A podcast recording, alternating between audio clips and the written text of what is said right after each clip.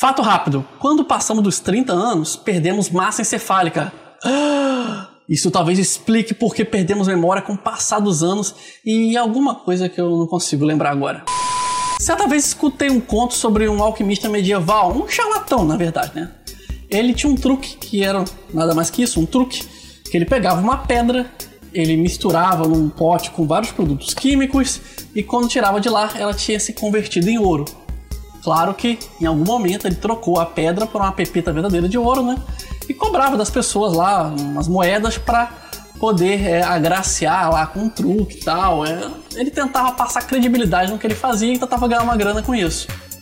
Um homem rico daquele vilarejo que ele estava, ele se interessou, motivado pela ambição, é claro, em comprar esse truque e ofereceu muito dinheiro ao charlatão.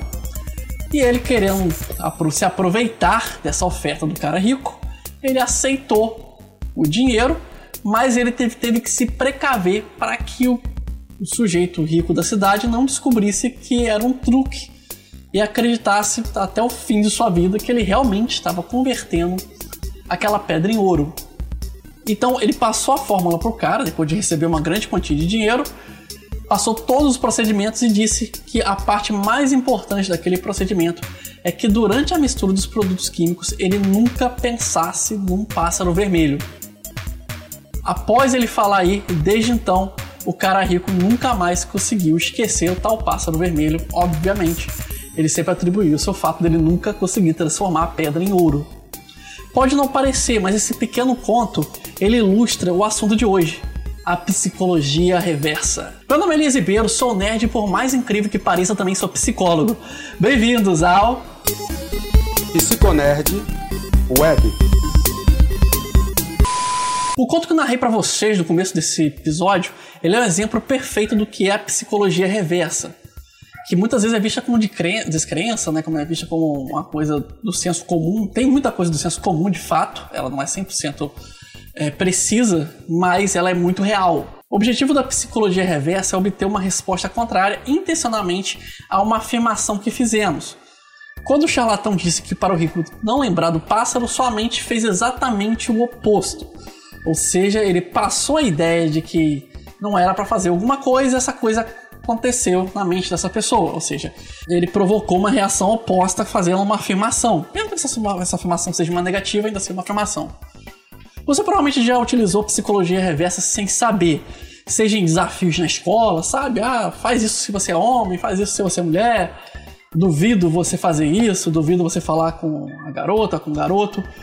É, ou também, se você já tiver filhos, se você também deve. Se você tiver filhos e está assistindo esse vídeo, provavelmente já utilizou essa psicologia reserva. Tipo, fingindo não se importar com a tarefa. Ah, não quer comer a comida, então passa fome. Tipo, não sei como é que seus pais ou você fazem.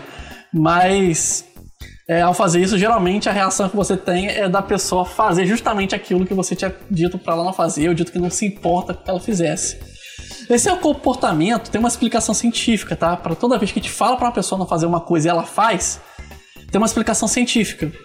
Isso é causado por um fenômeno psicológico conhecido como reatância psicológica. Hum, o que é a reatância psicológica? É basicamente isso. O nosso cérebro ele gosta de ter liberdade.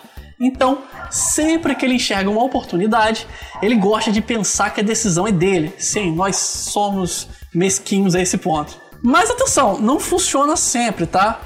E especialista também não tem consenso exatamente sobre os cenários, momentos que ele é infalível e indicado, ok? A psicologia reversa, ela geralmente tem melhor efeito em pessoas que são autoritárias, ou até infantilizadas, que não gostam, não admitem quando erram, que sentem prazer em estar certa, sabe? Aquele seu chefe chato que sempre quer ter a última opinião em tudo, mas não domina o assunto, aí você finge que, que não se importa com a decisão, aí você dá uma ideia contrária só para ele poder tomar uma decisão que seja lá no favorável a vocês, tipo, ah, eu acho melhor o senhor não me dar um aumento. Ele vai, ah, não, vou te dar um aumento, larga de ser burro, eu que tô em... Entendeu? Isso é psicologia reversa. Tá, não, não vai funcionar porque dificilmente as pessoas dão aumento assim, mas você entendeu o conceito. Basicamente, nosso cérebro quer ter a última palavra numa discussão. Se você domina essa técnica, obviamente você vai ter um poder de persuasão maior sobre as pessoas. Ela e, e de fato ela atualmente hoje é muito aplicada em vendas, marketing, seja marketing né, para o público final ou até mesmo marketing pessoal para você tentar vender uma imagem e até em negociações. Mas pode ser até utilizado na elucidação de crimes, já que permite manipular a vaidade de um suspeito, por exemplo. Imagina uma seguinte conversa. O policial chega pro sujeito e fala: É, você é inocente. E o sujeito responde: É, é, é, eu sei. Não tem como você ter cometido esse crime. É verdade. Seria necessário ser muito inteligente para cometer um crime assim? É, é, é, como assim? Bem, você não é lá muito esperto, não é? Ei! Não se preocupe, vou te soltar daqui porque você não é capaz de cometer um crime desse naipe. Olha aqui, cara, eu não só sou capaz de cometer o crime, como eu cometi mesmo. Eu pego o lápis e o papel aí que eu vou falar em detalhes aí o que, é que eu fiz e, e, Como assim eu não sou esperto pra cometer esse crime? Enfim, é claro, apesar da exagerada interpretação e a falta de habilidade com artes cênicas, mas é isso, você manipula a vaidade da pessoa. Como eu falei, isso funciona muito bem com crianças e pessoas que né, têm esse tipo de comportamento muito próximo de uma criança, ou pessoas muito autoritárias, né?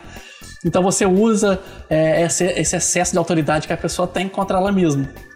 Então você pode ter uma melhor relação com as pessoas ao seu redor quando você aprende, aprende a lidar com pessoas que têm essa dificuldade.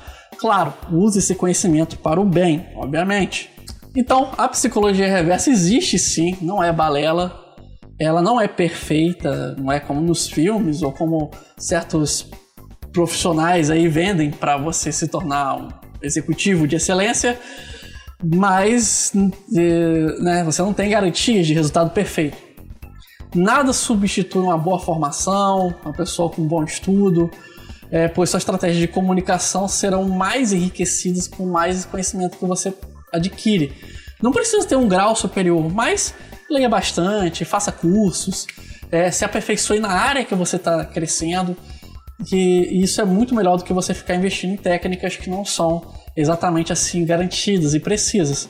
Mas é uma alternativa aí para você juntar com um leque de outras coisas que você possa ter na sua bagagem cultural.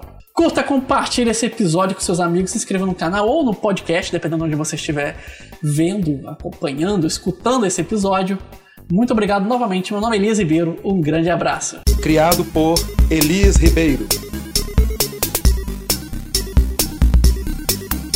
com trilha sonora de Kevin MacLeod.